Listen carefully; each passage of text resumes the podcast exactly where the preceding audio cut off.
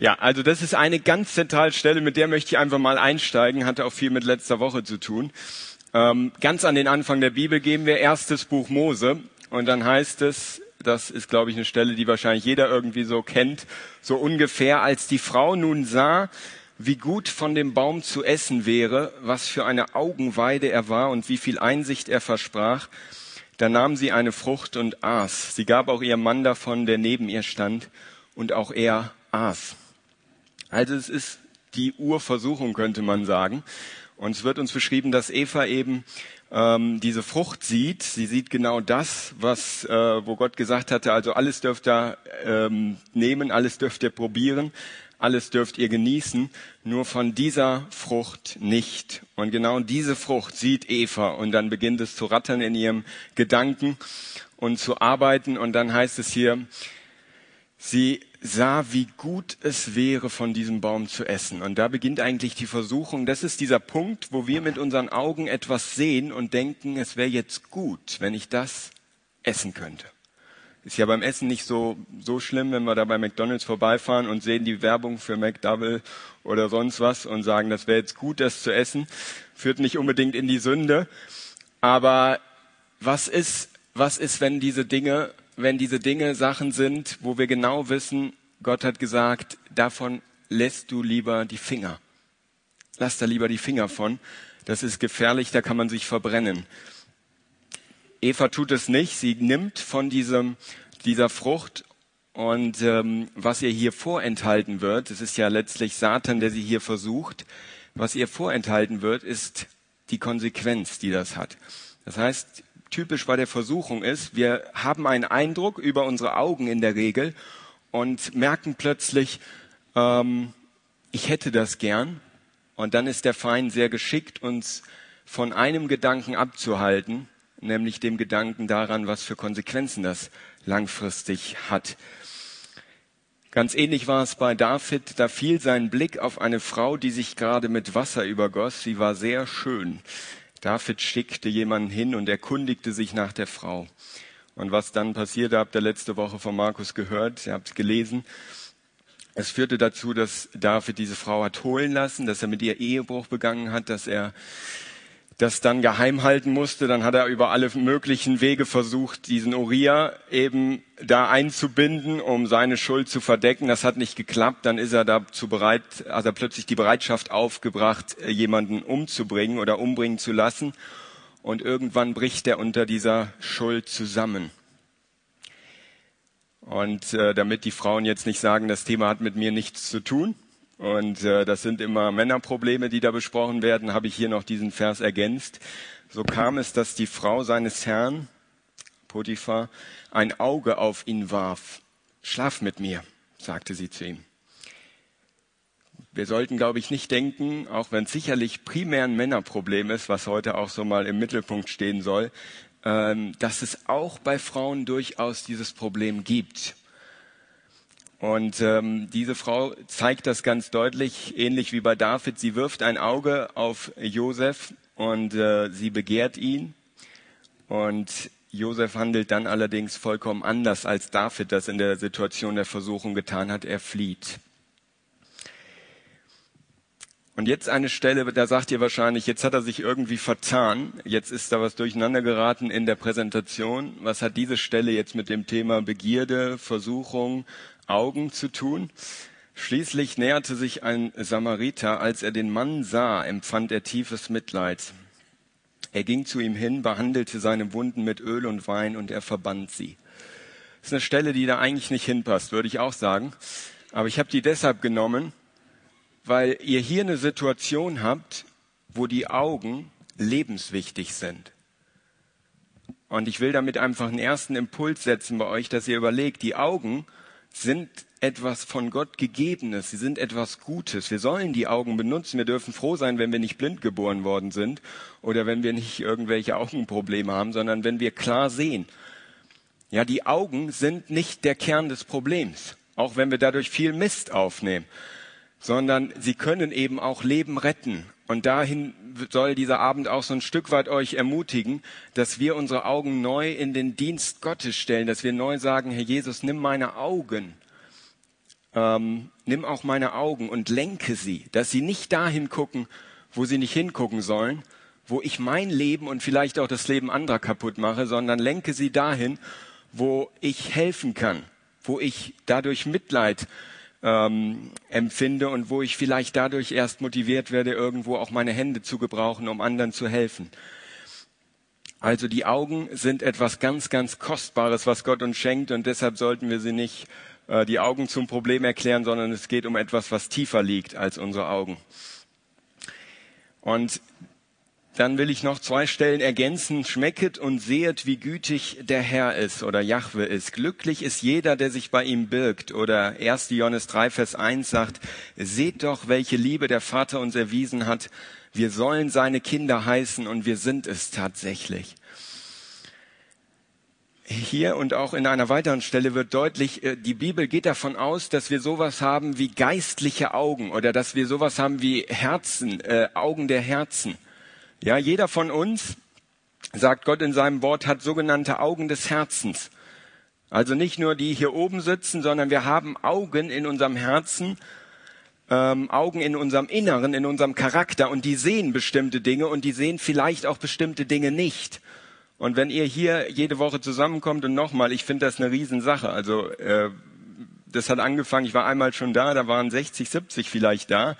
Ähm, und dann hörte ich immer wieder von Markus, wie er sagte, wie gerne ihr kommt und wie engagiert ihr mitmacht, wie ries, riesen, riesig das Mitarbeiterteam schon allein ist. Und äh, ich finde das riesig. Aber was ist die, was ist die, ähm, das Ziel dieser Gemeinschaft? Was ist das Ziel, wenn ihr hierher kommt? Ich würde sagen, ein Ziel ist, dass eure Herzen, die Augen eurer Herzen erleuchtet werden. Paulus betet hier im Grunde in Epheser 1, das ist im Grunde ein Gebet. Er sagt, er, er gebe euren Herzen, also Gott gebe euren Herzen erleuchtete Augen, damit ihr seht, zu welch großartiger Hoffnung er euch berufen hat. Ich mache damals ähm, Halt. Ja, es geht heute darum, dass wir die Augen öffnen, die Augen des Herzens für das, was Gott vorhat mit uns. Und dass er uns ähm, und ich glaube, das ist etwas, wo unsere Gesellschaft uns immer von abhalten will. Sie will nur, dass wir mit diesen Augen hier sehen, die wir im Kopf haben, aber nicht mit den Augen des Herzens. Und dazu will ich euch einfach heute ermutigen, dass ihr auf das schaut, was Gott euch heute vor Augen stellen will, nämlich vor die Augen des Herzens. Und dann, glaube ich, ändert sich auch die Art, wie wir unsere Augen im Kopf äh, benutzen. Der äh, höllische Unterstaatssekretär Screwtape, wer kennt den? Hat den schon mal jemand gehört? Gesehen? Keiner? Ja, da eine. Ähm, genau, das ist ein sehr, sehr gutes Buch, was ich euch gerne empfehle von C.S. Lewis. Das heißt Dienstanweisung an einen Unterteufel. Und es wird beschrieben, wie dieser höllische Unterstaatssekretär Screwtape an seinen unerfahrenen Neffen schreibt. Das ist jetzt eine etwas schwierige Geschichte, aber ich muss sie euch kurz erklären. Er leitet seinen Neffen an, also ein, letztlich einen teuflischen Mitarbeiter, einen Mitarbeiter des Teufels, wie er die Menschen wegziehen kann von Gott, wie er die Menschen lau machen kann im Glauben, wie er sie äh, taub machen kann für die Wahrheiten Gottes, wie er sie blind machen kann äh, für das, was Gott mit ihrem Leben vorhat. Und da finde ich eine riesig, äh, also eine wahnsinnig ermutigende und herausfordernde Stelle, wo er über die Freude spricht. Und das sollten wir uns gerade, wenn wir uns gleich auch mit dem Thema Pornografie auseinandersetzen, äh, im Hinterkopf behalten. Vergiss nie, sagt er jetzt seinem äh, unerfahrenen Neffen, dass wir uns in gewissem Sinne auf Feindesboden begeben, wenn wir uns mit irgendeinem Vergnügen in seiner gesunden, normalen und befriedigenden Form befassen. Das ist ein ganz wichtiger Satz. Bitte merkt euch das. Wenn wir über Sexualität sprechen, wenn wir über fehlgeleitete Sexualität sprechen, wenn wir über Sexsucht auch sprechen, über falsche Bilder, die wir uns angucken können, ähm, dann bitte zieht nicht die Schlüsse, die man in der Kirchengeschichte und in vielen Gemeinden bis heute daraus gezogen hat.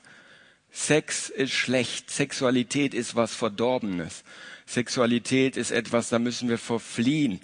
Äh, das ist irgendwie was sehr, sehr Menschliches, sehr, sehr Irdisches. Das hat nichts mit Gott zu tun. Und ja, man muss es machen vielleicht, um Kinder zu kriegen oder man muss es machen, weil man eben das Bedürfnis dazu hat. Äh, das ist vollkommen unbiblisch. Lasst euch das nicht aus der Hand nehmen. das, das Thema Sexualität kommt von Gott und das ist von Gott erfunden worden. Erfüllende Sexualität zwischen Mann und Frau ist eine Idee Gottes. Und der Teufel hat sie sozusagen Gott versucht zu stehlen. Ja, und wenn wir dann über Pornografie sprechen, sprechen wir darüber, dass da der Teufel auf sehr wirksame Weise, im Augenblick vor allem, es schafft, gerade übers Internet, Menschen dort eine vollkommen verzerrte Vorstellung von etwas zu vermitteln, was Gott wunderbar geschaffen hat. Ja, und das ist für mich einer der wichtigsten Punkte jetzt schon mal. Ähm, Sexualität ist immer noch Gottes Idee. Es ist eine Sache, die Gott zur Freude des Menschen auch geschaffen hat. Ich weiß, wir haben durch Vergnügungen schon manche Seele gewonnen. Trotzdem, die Freude ist seine Erfindung, also Gottes Erfindung und nicht die unsrige. Er hat sie geschaffen. Trotz unserer ganzen so weit entwickelten Forschung ist es uns bisher nicht gelungen, eine einzige Freude hervorzubringen. Auch das will ich nochmal unterstreichen. Der Feind, der Teufel, hat es bis heute nicht geschafft, eine eigene, echte Freude zu schaffen. Das ist ihm nicht gelungen. Die echte, wahre Freude kommt von Gott. Der Teufel kann nur irgendeinen billigen Abklatsch uns geben. Alles, was wir tun können, ist, die Menschen anzuspornen, die vom Feinde geschaffenen Freuden zu Zeiten und in einer Weise oder in einem Grade zu genießen, die er nicht erlaubt. Darum versuchen wir stets von den natürlichen Bedingungen jeder Freude wegzuarbeiten, dahin, wo sie sich am weitesten vom Natürlichen entfernt, wo sie am wenigsten an den Schöpfer erinnert und am wenigsten erfreut. Und jetzt der entscheidende Satz, wachsende Begierde nach immer mehr schwindender Freude heißt die Formel. Also wenn man kurz schon mal dieses Dilemma der Pornografie vielleicht auch beschreiben will und aller ähm, Formen der Sexualität, wie Gott sie nicht vorgesehen hat, dann geht es um diese Formel, wachsende Begierde nach immer mehr schwindender äh, Freude. Und das ist hochinteressant, wenn ihr auch Studien lest über Sexualität, werden ja heute über alles Studien gemacht und gibt Wissenschaftler für jeden Lebensbereich und eben auch für das Sexualleben der Deutschen. Aber interessant ist, dass die erfüllendste Sexualität, wer hat die erfüllendste Sexualität? Ja, man würde ja denken, bei dem, was man immer wieder in Serien und Filmen sieht und in den Medien rauf und runter wiederholt wird, ähm, dass die die meiste Freude daran haben, die ständig die Partner wechseln und ähm, die sich also vollkommen frei, ohne jede Grenze und Barriere fühlen. Aber das Ergebnis ist tatsächlich, das sind die, die in festen, langfristigen, verbindlichen Partnerschaften leben, haben am häufigsten und am erfüllendsten Sex. Ja, und ich will das einfach nur nochmal unterstreichen. Bitte stellt das in Frage, was man euch in der Schule erzählt, was man in den Medien liest und hört. Nehmt es nicht einfach so auf und lasst es euch verkaufen, sondern fragt danach, ob es wirklich stimmt oder ob euch da vielleicht nur eine Lüge verkauft wird. Sexualität ist immer noch Gottes Idee. Ich habe noch mal ein paar Stellen dazu angeführt. Am Anfang hat Gott gesagt, es ist nicht gut, dass der Mensch so allein ist. Ich will ihm eine Hilfe machen, die ihm genau entspricht. Und aus diesem Grund verlässt ein Mann seinen Vater und seine Mutter, verbindet sich mit seiner Frau und wird völlig eins mit ihr. Das ist ein Bild für den Geschlechtsverkehr. Ja, das heißt, das steht am Anfang noch einmal gesagt, es kommt von Gott und deshalb müssen wir nachfragen, wie kann es in der von Gott gedachten Weise auch gelebt werden und erlebt werden ähm, und nicht das Gesamte sozusagen zu verwerfen und zu sagen, wenn ich damit nichts zu tun habe, habe ich auch kein Problem. Deine Quelle sei gesegnet, noch etwas deutlicher. Freue dich an der Frau deiner Jugend, die liebreizende Gazelle, ob das jetzt so ein Bild ist, was unsere Verhältnisse wir würden es vielleicht anders ausdrücken, das anmutige Reh, ihre Brüste sollen dich immer berauschen, ihre Liebe bezaubere dich stets. Aber ich will damit nur zeigen, wenn euch jemand erzählt, auch in der Gemeinde mit der Sexualität, das ist irgendwie alles nicht so ganz richtig und äh, das hat eigentlich mit uns Christen nichts zu tun und da reden wir lieber nicht drüber, dann ist er nicht auf der Linie der Bibel. Also die Bibel spricht gerade im Hohelied sehr deutlich und sehr ungeschminkt davon. Die Frau verfügt nicht über ihren Körper, sondern der Mann, ebenso aber verfügt auch der Mann nicht über seinen Körper, sondern die Frau. Das ist schon ein Punkt, ähm, der bei der Pornografie verloren geht und bei vielen anderen Arten von Sexualität, wie sie in den Medien heute propagiert werden. Paulus beschreibt hier das Prinzip Gottes bei der Sexualität und das ist auf Zweisamkeit angelegt. Und das ist darauf angelegt, dass du in einer Beziehung, in einer ganzheitlichen Beziehung lernst, Bedürfnisse des anderen zu stellen und nicht primär und zuerst deine eigenen. Ja, also Paulus sagt eben Eheleuten, ähm, du, liebe Frau, hast nicht mehr das Recht über deinen eigenen Körper. Der ist dir gegeben, damit du deinen Mann erfreust. Und du, Mann, hast deinen Körper auch nicht für dich selbst, sondern damit du deine Frau erfreust. Und diese Ergänzung, das ist die Idee der Sexualität, wie Gott sie sich gedacht hat. Und die geht eben in allen möglichen Formen loser Partnerschaften, One-Night-Stands oder eben auch Pornografiekonsum geht sie verloren. Ja, also diese Zweisamkeit und auch diese Verbindlichkeit, dass ich eben nicht nur für mich selbst lebe, ich nicht nur für meine eigene Befriedigung da bin, das ist ein ganz zentraler Gedanke der Sexualität, wie Gott sie sich gedacht hat. Denkt nicht nur an euer eigenes Wohl, sondern auch an das der anderen. Da spricht Paulus nicht nur über Sexualität, aber das kann man darauf anwenden. Das ist ein biblisches Prinzip und ich sage euch, ich glaube, das ist das äh, Prinzip, an dem wir am längsten arbeiten in unserem Leben. Wenn man das zusammenfassen will, der große Kampf des Menschen in Beziehungen, dann würde ich sagen, dieser Vers. Denkt nicht nur an das eigene Wohl, sondern auch an das des anderen. Und das sollen wir eben auch im Bereich der Sexualität lernen, so wir denn eben in einer Ehe schon leben.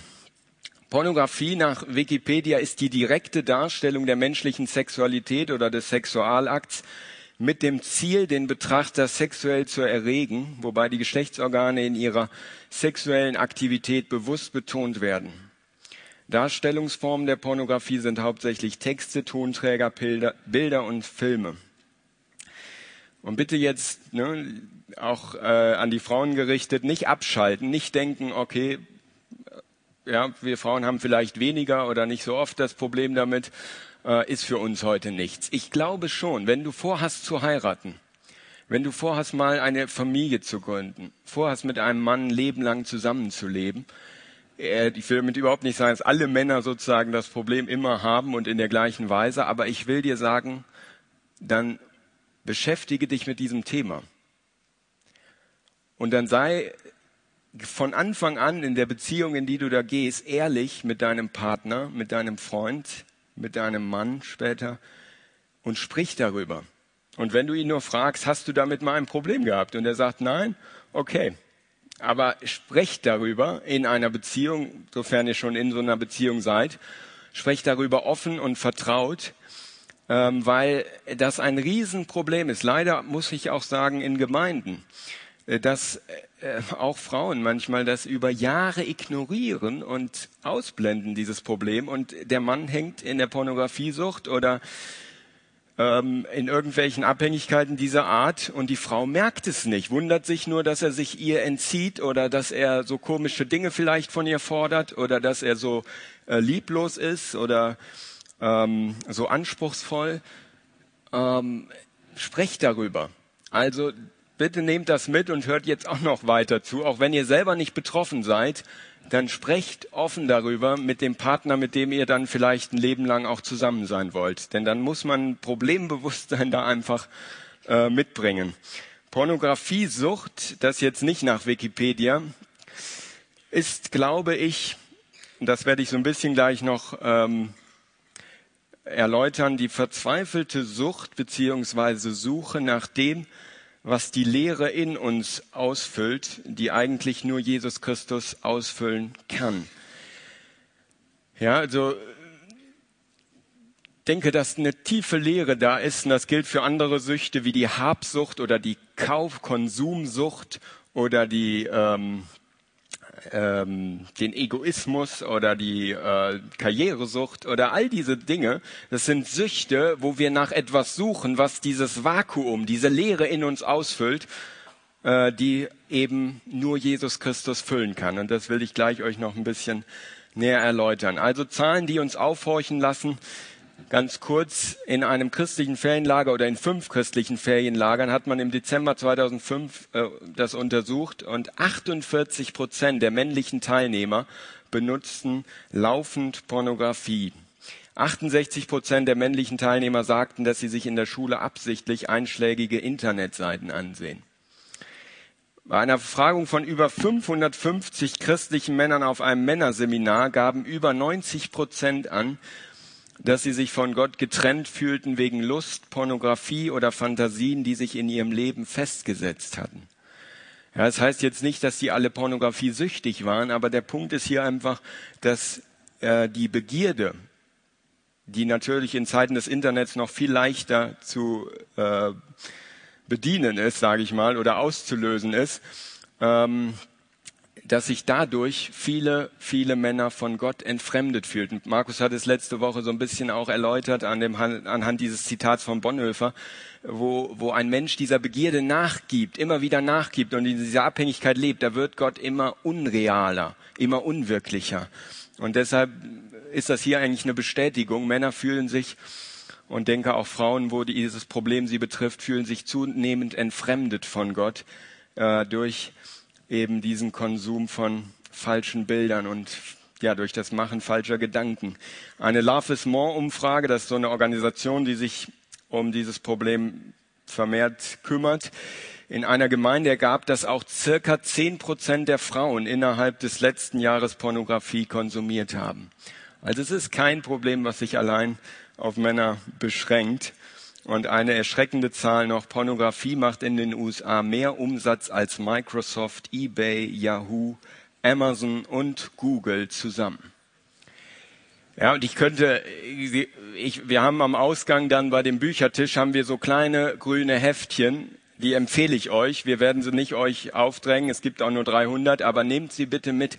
Da findet ihr solche Informationen auch nochmal, aber auch Hilfen, wie ihr mit äh, dieser Sache persönlich umgehen könnt.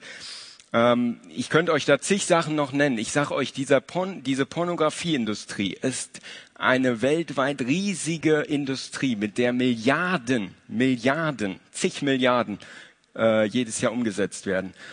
Und diese Firmen sind jetzt keine kleinen Firmen, das wisst ihr. Ähm, und die allein, äh, deren Umsatz, sozusagen Jahresumsatz zusammen, beträgt nicht so viel, wie in der Pornografieindustrie gemacht wird.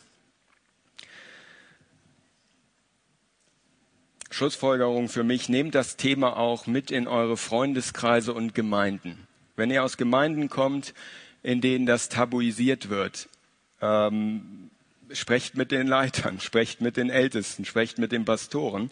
Wenn ihr noch nie etwas in der Gemeinde oder in eurem Jugendkreis über dieses Thema gehört habt, dann sprecht mit den verantwortlichen Leuten bitte. Also das ist grobe Fahrlässigkeit, mal vorsichtig gesagt wenn das eure verantwortlichen Jugendleiter oder Pastoren einfach ausblenden.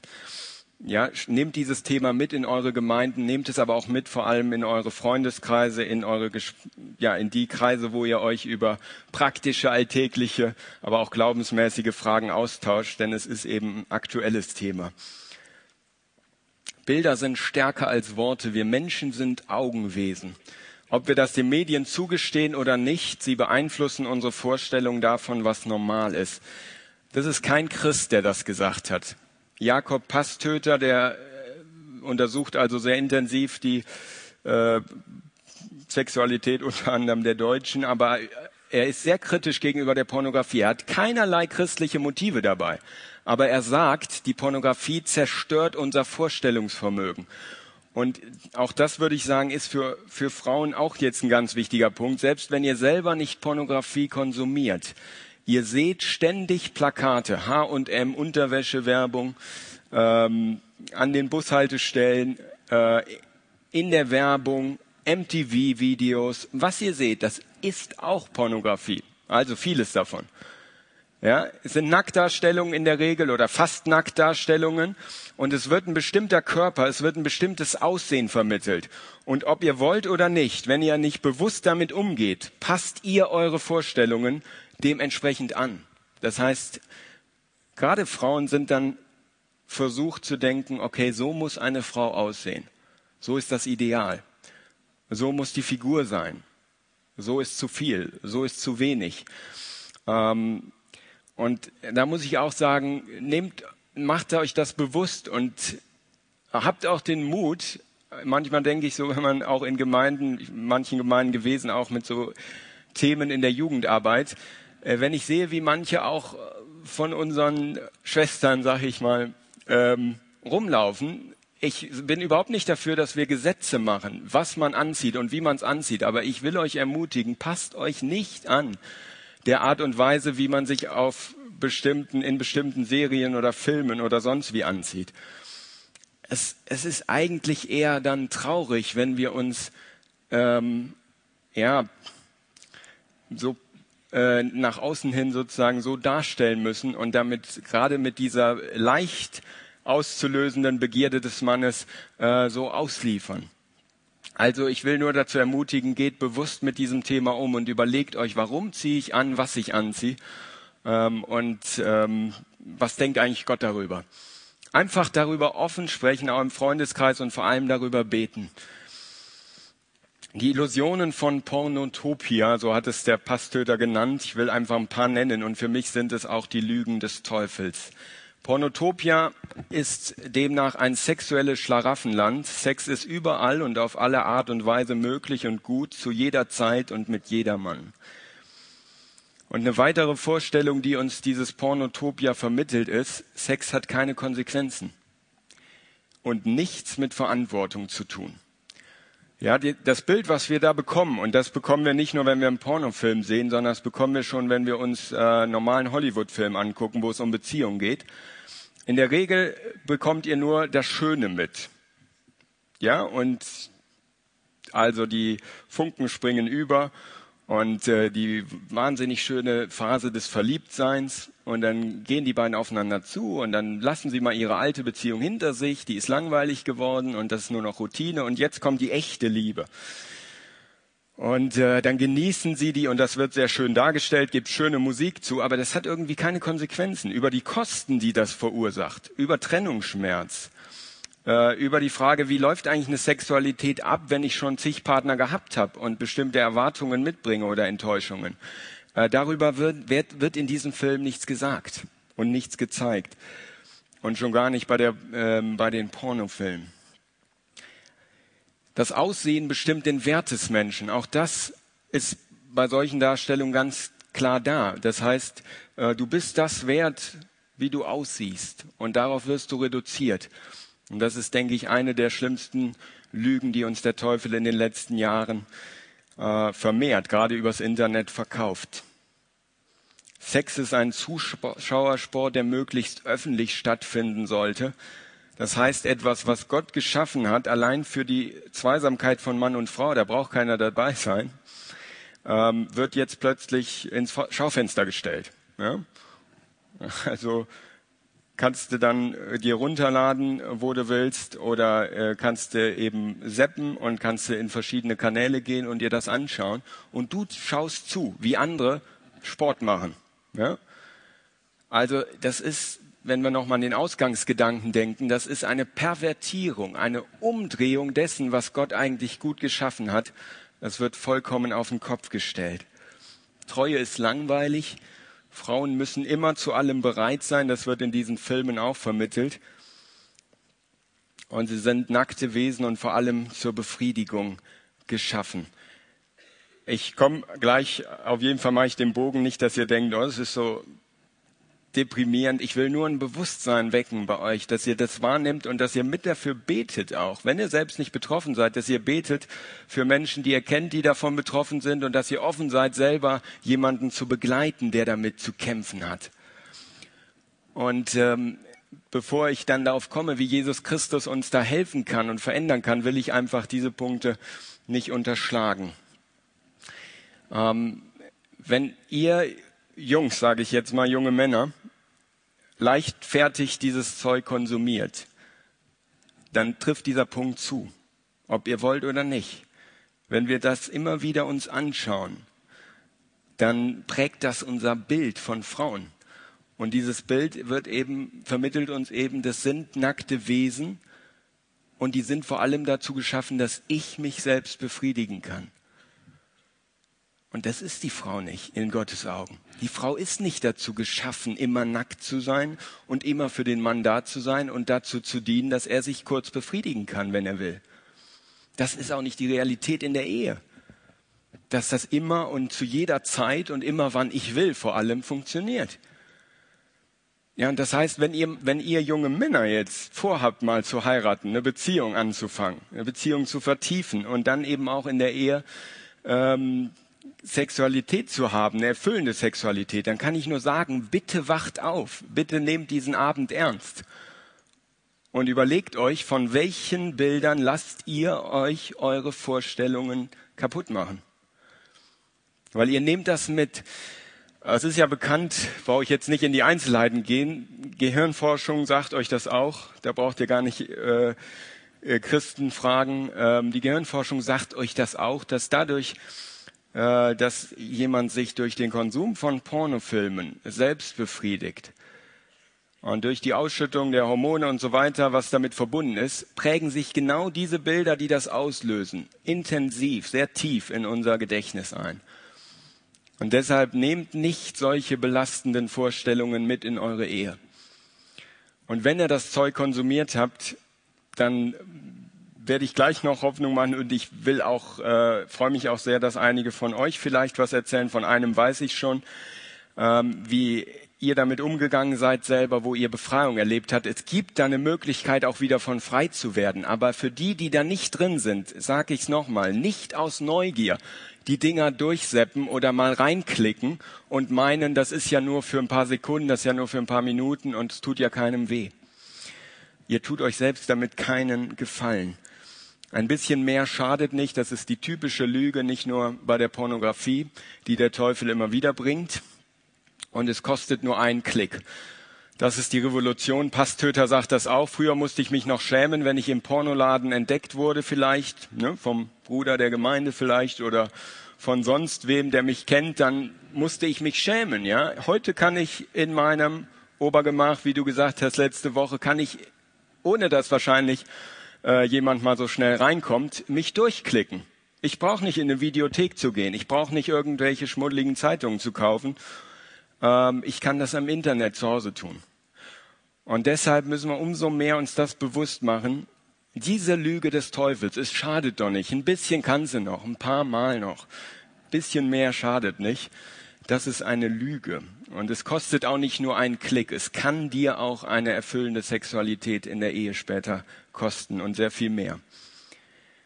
Und das alles tut keinem weh. Auch das vermitteln diese Filme oder Bilder. Äh, in dieser grünen Broschüre, die ihr im Ausgang findet, habt ihr auch Interviews mit Shelley Lubben, äh, amerikanische Pornodarstellerin, Ex-Pornodarstellerin. Und sie sagt ganz deutlich, das ist eine Lüge. Sie war selber in dem Geschäft über Jahre und sie sagt, äh, in den Filmen sieht es so aus, als würden alle Beteiligten das unheimlich gerne machen, würden da voller Freude bei sein. Aber hinter den Kulissen und in den Drehpausen hört man, wie sich die Mädels auf der Toilette übergeben. Und die schaffen das nur unter Drogeneinfluss, das durchzuhalten, den Dreh. Und die meisten, die sich für sowas erstmal interessieren, für so einen Job, ähm, brechen das frühzeitig ab. Nach dem ersten Dreh gehen die völlig entmutigte, demotiviert, gedemütigt und ähm, verletzt nach Hause. Das war das letzte Mal, aber es war eben vielleicht schon einmal zu viel. Also das tut keinem weh, ist eine Lüge. Kurz gesagt, Jennings Bryant hat es so zusammengefasst, die Porno, ganze Pornobranche sagt im Grunde, vergiss Vertrauen, vergiss Familie, vergiss Treue, vergiss Liebe und vergiss Ehe. Gibt's nicht und brauchst du auch nicht. Aber wenn wir uns das anschauen, dann sehen wir, welch antichristlicher Geist in dieser Branche herrscht. Und ähm, ja, dass es höchste Zeit ist, wenn wir uns da hinein verlaufen haben, dass wir uns Gedanken machen, wie wir rauskommen. Es ist ein schlechter Tausch, den wir da eingegangen sind. Ich will diesen zwei Verse mal nennen. Paulus spricht an dieser Stelle davon im, im Römerbrief. Er sagt, ähm, es ist irgendwann passiert, mit dem Sündenfall eigentlich schon, dass der Mensch sich von Gott abgewandt hat. Der Mensch, der für Gtt geschaffen war, von Gott und für Gott geschaffen war, hat sich plötzlich den Geschöpfen zugewandt und hat gesagt, ich kenne keinen Schöpfer mehr, ich kenne keinen Erfinder mehr. Ja, also im Grunde leugnet er seine Herkunft und er leugnet seinen Vater, seinen Schöpfer, seine Herkunft. Und das nimmt ihm aber auch jeden Sinn und jede Moralvorstellung, was gut und was böse ist. Und dann beschreibt Paulus das sehr erschreckend. Sie vertauschten die Wahrheit Gottes mit der Lüge. Und genau ist, das ist das, was wir machen, wenn wir die Pornografie konsumieren. Und wenn wir uns diesen Dingen hingeben, dann vertauschen wir die Wahrheit Gottes mit der Lüge. Ja, wir beten das Geschöpf an, was dort eben selber auch nur erniedrigt wird und verunehren eigentlich den Schöpfer. Wir wenden uns von ihm ab, wir vergessen ihn. Und ähm, ich denke, das ist ein sehr, sehr schlechter Tausch, den wir da machen. Überlegen wir uns das gut. Wollen wir dabei bleiben? Wollen wir die Lüge behalten auf Kosten der Wahrheit und auf Kosten des Lebens oder wollen wir diesen Tausch rückgängig machen? Ich möchte jetzt in diesem zweiten Teil noch Schritte nennen, einfach, die ihr gehen könnt, wenn ihr noch nicht da drin seid. Das heißt, wenn ihr sagt, ich kenne diese Bilder, ich kenne diese Versuchung, ich kenne diese Pop-up-Fenster. Ich selbst war mal, hatte mal eine E-Mail-Adresse bei GMX. Ich muss sagen, das ist äh, dreist schon, was die einem, ohne dass man sie auffordert, äh, da an, an Fenstern zur Verfügung stellen sozusagen. Ähm, ja, das heißt, wir sind in jeder Weise irgendwie betroffen, jeder von uns. Mancher vielleicht nicht so krass da drin gefangen wie ein anderer. Aber deshalb will ich Schritte zur Vorbeugung nennen, aber auch Schritte zur Heilung. Und das wird dann gleich auch noch ergänzt von Einzelnen von euch vielleicht, die aus ihrem Leben erzählen. Der erste Schritt, also es muss eins heißen, ähm, komm raus aus der Heimlichkeit. Komm raus aus der Heimlichkeit. Wenn wir behaupten, ohne Schuld zu sein, sagt Johannes in seinem ersten Brief, dann betrügen wir uns selbst und wir verschließen uns der Wahrheit. Doch wenn wir unsere Sünde bekennen, zeigt Gott sich treu und gerecht. Er vergibt uns die Sünden und reinigt uns von allem Unrecht. Das ist eine Riesenverheißung. Bitte nehmt die ernst. Lasst das nicht so, weil ihr es vielleicht in der Sonderschule oder Jungscher schon oft gehört habt, so an euch abperlen, abtropfen. Ähm, ja, bekannt, er vergibt uns alle Sünde, er reinigt uns von aller Ungerechtigkeit, sondern nehmt das ernst. Das gilt gerade in diesem Bereich. Also Johannes ruft uns auf, legen wir die Sünde ab, bekennen wir sie erstmal. Sprechen wir das aus, dass wir das Problem haben, wenn wir es haben. Und jetzt will ich aber einen Punkt ergänzen, der wird heute häufig nicht behandelt, meine ich zumindest. In meiner Jugend habe ich das selten gehört. Bekennt einander die Sünden und betet füreinander, damit ihr geheilt werdet. Das Gebet eines Gerechten vermag viel und erweist sich als wirksam. Nehmt das in Anspruch. Das ist auch Wort Gottes. 1. Johannes 8, Vers 9 kennt, kennt wahrscheinlich jeder auswendig, aber diesen Vers glaube ich nicht. Bekennt einander die Sünden. Wir sind nicht umsonst in der Gemeinschaft als Christen. Das ist ja nicht nur so, dass wir so ein Event besuchen wie heute Abend hier und uns einen Vortrag anhören und einfach nur mal zufälligerweise alle gemeinsam hier jetzt sind, sondern das ist auch dazu gegeben, damit wir miteinander sprechen und auch über unsere Herausforderungen und Kämpfe sprechen. Und dann betet füreinander. Wir machen das in Bonn, wo ich äh, derzeit ja lebe. Haben wir als Männer haben wir äh, Zweierschaften. Ja, das heißt, wir haben sogenannte Rechenschaftsgruppen. Äh, es sind einfach Freundschaften, aber wir sprechen dann nicht völlig unverbindlich und unpersönlich über irgendwelche hohen geistlichen Wahrheiten, sondern wir fragen uns, wie sah es letzte Woche bei dir aus? Mit deinem Geld? Wie bist du mit deinem Geld umgegangen? Wie sah es mit deiner Zeit aus? Hast du Bitterkeit in dir? Ähm, bist du noch jemandem böse? Hast du jemanden verletzt? Und dann kommt aber auch die Frage, hast du dir irgendwas angeguckt, was du dir nicht hätten, hättest angucken sollen? Hast du Verlangen, einem Verlangen zuletzt nachgegeben, ähm, was in die falsche Richtung läuft? Und da will ich euch ermutigen, sucht euch solche Zweierschaften. Überlegt, wo ist eine Freundin, wo ist ein Freund, mit dem ihr über solche Dinge sprecht. Wenn ihr als Mädels sagt, diese Frage ist nicht so wichtig, okay, dann lasst ihr die halt weg oder dann sprecht ihr über andere Dinge, aber sucht diese Zweierschaften, wo ihr auch einander mal bekennt, da und da lag ich richtig daneben. Lasst euch nicht erschlagen von diesem Zitat und hört da einfach wirklich mal hin. Das ist von Dietrich Bonhoeffer und ich finde, das sagt sehr, sehr gut, was es bedeutet, wenn wir mit unserer Sünde alleine bleiben. Der Bruder steht uns, steht vor uns als das Zeichen der Gnade und der Wahrheit Gottes. Der Bruder ist uns zur Hilfe gegeben, auch die Schwester. In der Beichte, das ist also das Sündenbekenntnis vor dem Bruder, nicht eben nur vor Gott, sondern eben auch vor dem Bruder oder der Schwester, geschieht der Durchbruch zur Gemeinschaft. Die Sünde will mit dem Menschen allein sein. Sie entzieht ihn der Gemeinschaft. Je einsamer der Mensch wird, desto zerstörender wird die Macht der Sünde über ihn. Und je tiefer die Verstrickung, desto heilloser die Einsamkeit. Sünde will unerkannt bleiben. Sie scheut das Licht. Im Dunkel des Unausgesprochenen vergiftet sie das ganze Wesen des Menschen. Und das kann mitten in der frommen Gemeinschaft geschehen. Und wie gesagt, die Umfragen bestätigen das. Das passiert immer wieder auch in unseren Gemeinden. Und deshalb lasst uns das nicht einfach als gegeben hinnehmen, Schicksal sozusagen, äh, sondern lasst uns damit an die, an, ins Licht kommen. Das muss nicht vor der Gemeinde ausgesprochen werden, aber vor einem, vor einem Bruder, vor einem Freund, zu dem du Vertrauen hast. Und Bonhoeffer sagt hier deutlich, wenn du das nicht tust, wenn du damit alleine kämpfst und dich immer wieder zurückziehst und sagst, ich mache das schon alleine, ich will das nicht sagen, dass ich das Problem habe. Aber ich will immer wieder in den Satt kommen. Ich will in die Gemeinde gehen, ich will mein frommes Gesicht aufziehen. Dann sagt dieser Text sehr deutlich und sehr biblisch, das entzieht dich trotzdem der Gemeinschaft. Dann bist du zwar mit Leuten zusammen, aber du hast keine Gemeinschaft. Wenn du Gemeinschaft erleben willst, auch wieder neu erleben willst, dann gibt es keinen anderen Weg, als das auszusprechen und zu sagen, da kämpfe ich, da brauche ich Hilfe, da brauche ich dein Gebet.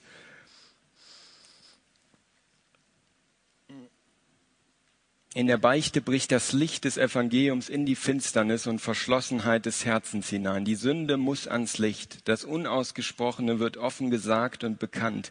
Alles Heimliche und Verborgene, das kommt nun an den Tag. Es ist ein harter Kampf, bis die Sünde im Geständnis über die Lippen kommt. Aber Gott zerbricht eherne Türen und eiserne Riegel. Die ausgesprochene und bekannte Sünde hat alle Macht verloren. Ich betone das nochmal. Die ausgesprochene und bekannte Sünde hat alle Macht verloren. Es ist vielleicht etwas, was euch nicht gesagt wurde. Ich habe das, wie gesagt, in meiner Jugendzeit, so schön die war, auch so dankbar ich bin für viele, die mich da geprägt haben, nicht so oft gehört. Das ist ein Geheimnis. Wenn ihr mit Entschiedenheit Jesus nachfolgen wollt, sucht euch eine Zweierschaft. Denn ihr müsst manchmal in eurem Leben Dinge aussprechen, die schief laufen. Ich glaube nicht, dass wir immer treu sind wenn keiner uns sieht. Dass wir niemals fallen und niemals verleugnen und niemals bitter sind und niemals jemanden anders verletzen.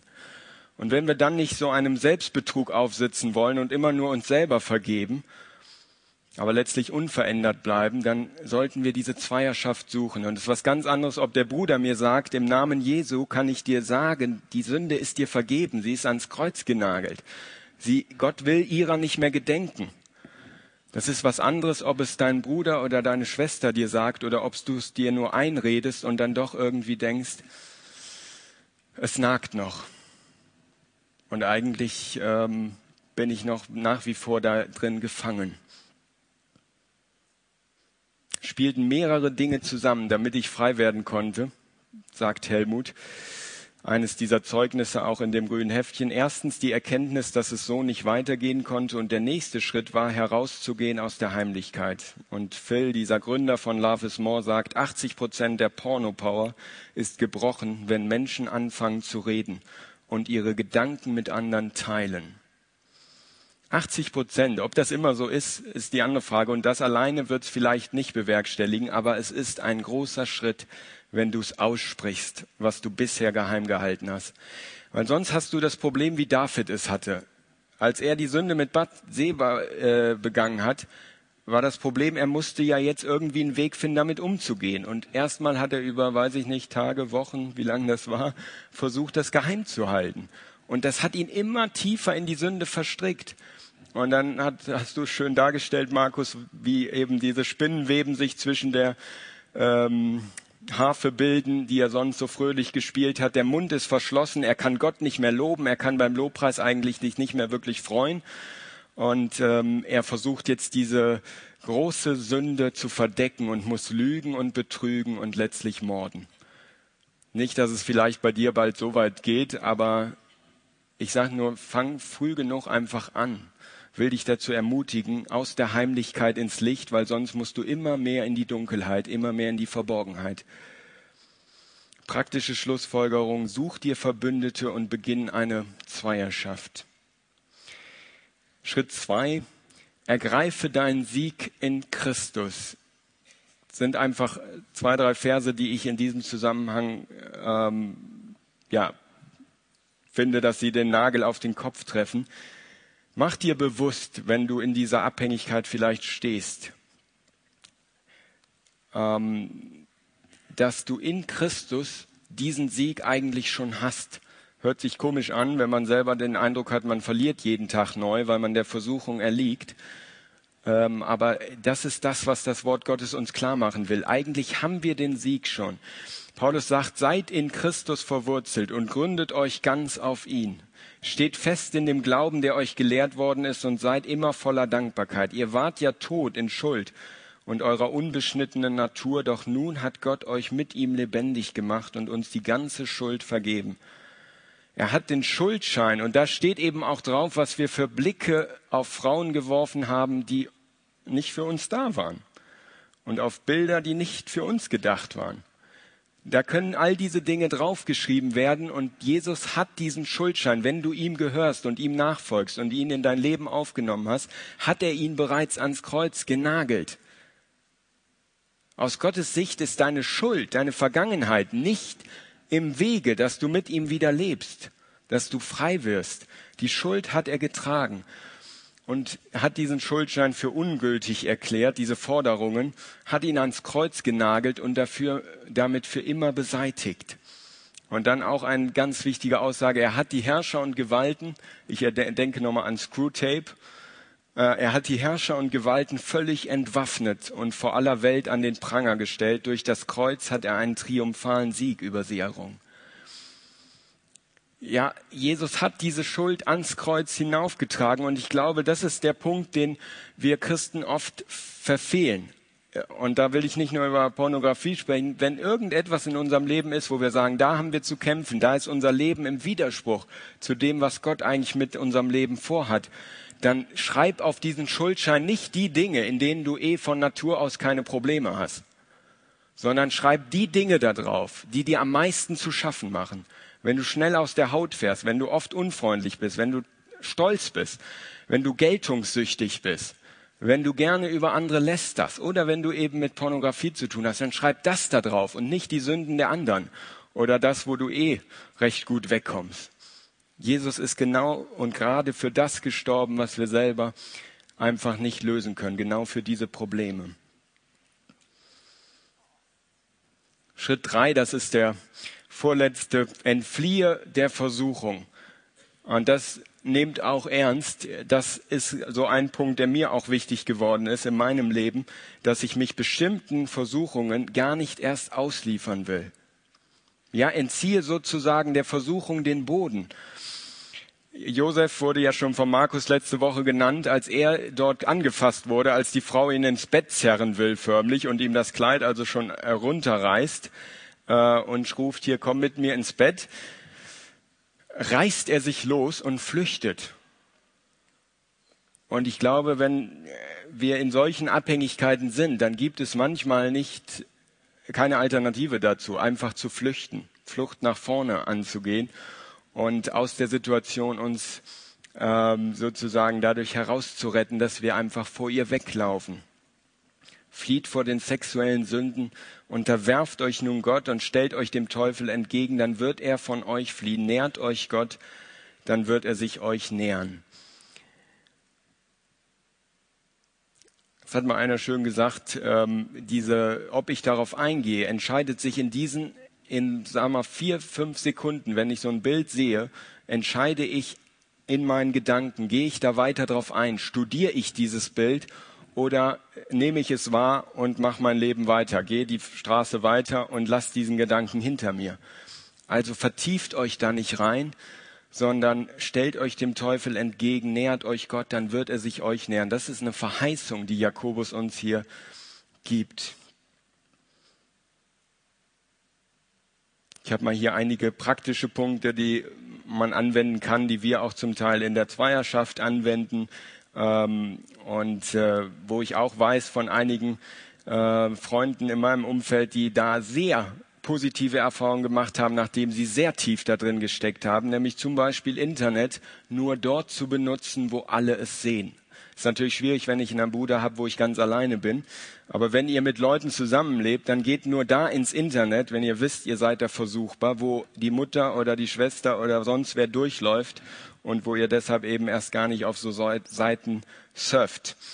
Ihr könnt einen Internetfilter zum Beispiel installieren, so ein Schutzprogramm, das äh, hilft euch dann, dass ihr auf bestimmte Seiten dürft ihr, dann könnt ihr gar nicht mehr drauf. Da müsst ihr natürlich das Passwort einem anderen geben und nicht äh, selber euch aussuchen. Ähm, Langeweile vermeiden, das hat äh, Markus schon letzte Woche angesprochen. David wurde versucht durch den Anblick von Bad Seba, weil er Langeweile hatte, weil er nicht dort war, wo er eigentlich sein sollte. Also wir sollten gucken, in welchen Situationen sind wir vor allem versuchbar und dann diese Langeweile vermeiden können Ablenkung und Ausgleich suchen, zum Beispiel durch Sport oder andere Herausforderungen. Ähm, in der Regel werden wir eben dort vor allem versucht, wo wir überschüssige Energie nicht in positive Aktivitäten umsetzen, sondern zu Hause sitzen und überlegen und Däumchen drehen, was kann ich jetzt mal mit dieser Energie machen. Geh raus, treib Sport, triff dich mit Freunden, investier in die Gemeinde und lenk dich dadurch ab. Das ist eine gute Ablenkung, die dürfen wir ruhig in Anspruch nehmen ja, in Freundschaften, Gemeinde investieren, zeitig schlafen gehen bei aufkommender Müdigkeit. Das sind so Tipps, die wirklich vielen geholfen haben und äh, wo wir der Versuchung Stück weit zumindest den Boden entziehen können, auch wenn das nicht alleine das Allheilmittel ist.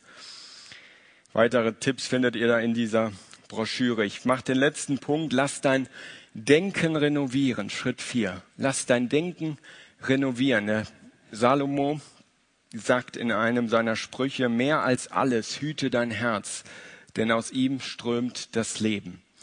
Mehr als alles achte mehr auf nicht so sehr wie auf das, was deine Gedanken bestimmt, was von dem du ergriffen bist.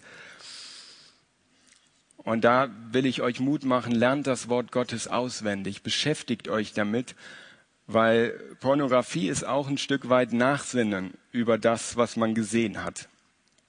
Ja, also das ist das große Problem, wenn ich einmal in dieser Abhängigkeit bin, dass ich immer wieder über das nachdenke, auch dann, wenn ich die Bilder eigentlich gar nicht greifbar habe. Deshalb beschäftigt euch mit Gottes Wort und seid davon so ergriffen, dass ihr manches vielleicht gar nicht wahrnehmt, wo der Teufel euch versuchen könnte. Man hat mir das mal gesagt, ich bin da, schäme mich da allerdings auch nicht für, weil das an sich dann einen recht positiven Effekt hatte, äh, dass ich manchmal ein bisschen durch die Stadt lief und ich so auf den Boden geguckt habe, ständig, und Leute dann äh, sagten, du hast mir ja gar nicht gesehen oder so weiter, du guckst ja nur so vor dich dahin. Ist nicht so, dass ich das immer mache, aber es ist tatsächlich manchmal so, dass ich irgendwie so einen Vortrag vorbereite oder dass ich noch über was nachdenke und dann bin ich so in Gedanken, wie könnte ich das machen, was könnte ich da noch hinzunehmen, dass ich überhaupt nicht rechts und links auf irgendwelche Plakate oder Werbungen oder sonstigen Darstellungen, die mich versuchen könnten, schaue. Das ist einfach eine Ermutigung. Beschäftigt euch mit Dingen, die eure Gedanken ergreifen, positiven, guten Dingen, wertvollen Dingen. Das kann uns schon schützen, uns auf falsche Pfade zu begeben. Und dann denkt nach über das, sagt Paulus, was rein, was liebenswert, was bewundernswürdig ist, auf alles, was Auszeichnung und Lob verdient. Ja, und das führt dann dazu, dass wir neue Maßstäbe entwickeln. Ich will das nochmal kurz diesen Bogen zum Anfang schlagen. Ich habe gesagt, Gottes Idee war es. Die Sexualität war nicht des Teufels Idee. Bitte nehmt das mit. Wenn er vieles nicht mitnehmt oder sagt, oh, das war jetzt aber lang oder das war jetzt aber sehr für eine bestimmte Gruppe, zu der ich mich nicht zähle, nehmt das mit. Gottes Idee war es, dass wir erfüllende Sexualität haben. Ähm, und deshalb äh, nehmt nicht diese Lösung an, die euch dann vielleicht manchmal erzählt wird, indem ihr das alles verteufelt, dann hat der Teufel auch auf eine gewisse Weise gewonnen. Sondern es geht darum, dass wir neue Maßstäbe bekommen, dass wir neu entdecken wieder, wie hat Gott sich das eigentlich gedacht? Was ist eigentlich die Wahrheit, die ich im Laufe der Zeit gegen die Lüge ausgetauscht habe? Ich mache Schluss mit diesem Zitat von C.S. Lewis nochmal. Wir halbherzigen Geschöpfe, wir spielen mit Alkohol und Sex und Ehrgeiz herum, wo uns doch unendliche Freude angeboten wird. Dabei verhalten wir uns wie ein unwissendes Kind in einem Slum, das Matschekuchen backt, weil es sich nicht vorstellen kann, was es bedeutet, Ferien am Meer angeboten zu bekommen. Das unterstreicht das nochmal. So ist Pornografie. Matschekuchen im Slum. Matschekuchen im Slum backen, weil wir uns nicht vorstellen können, dass es Ferien am Meer gibt. Zumindest denke ich, dass viele von euch äh, dieses Ziel haben und Gott es vielleicht euch ja auch schenkt, dass ihr einen Partner, eine Partnerin findet, dass ihr mal eine Ehe lebt und Sexualität auch in dieser Ehe erlebt ähm, und ihr wollt, dass sie erfüllend sein wird. Und das ist sowas wie Ferien am Meer. Nicht immer einfach, nicht immer völlig unkompliziert, nicht immer so wie in Pornotopia, aber erfüllend. Und es wird euren Charakter formen und es wird euch eine ganzheitliche Beziehung und ein vollständiges Bild von Frau sein oder Mann sein vermitteln. Und wenn ihr das als Ziel habt, diese Ferien am Meer, dann beschäftigt euch nicht weiter mit dem Matschekuchen im Slum. Also dazu will ich euch ermutigen und ich denke, das werden auch noch die, die vielleicht aus ihrem Leben gleich Zeugnis geben zwischen den Liedern. Ähm, es ist Gottes Idee und nehmen wir sie uns wieder aus der Hand des Teufels. Geben wir ihm die Lüge zurück. Geben wir dem Teufel die Lügen heute Abend zurück. Ich will auch dazu ermutigen, sprecht Markus, sprecht mich, sprecht die Mitarbeiter, die ihr kennt, mit denen ihr vielleicht auch schon vertraut seid denen ihr vertraut, sprecht eure Freunde an und tut es am besten noch heute Abend. Sprecht über das, was euch jetzt bewegt, sprecht auch Dinge aus und tauscht die Lüge, die ihr gekauft habt vielleicht, die ihr euch einhand habt einhandeln lassen, tauscht sie ein gegen die Wahrheit und das Leben, das wir in Jesus Christus haben. Das wünsche ich euch und vielleicht können wir das noch so ein bisschen stehen lassen, können wir gleich wegmachen, dass ihr darüber noch nachdenkt. Matschekuchen im Slum backen oder Ferien am Meer. Wofür willst du dich entscheiden? Ich denke, wir werden jetzt ein paar Lieder noch singen und dann noch einiges vielleicht auch hören. Ich freue mich auf eure Berichte und hoffe, dass ihr euch eure Geduld nicht überstrapaziert habt und dass ihr vielleicht den einen oder anderen Gedanken mitnehmt. Vielen Dank.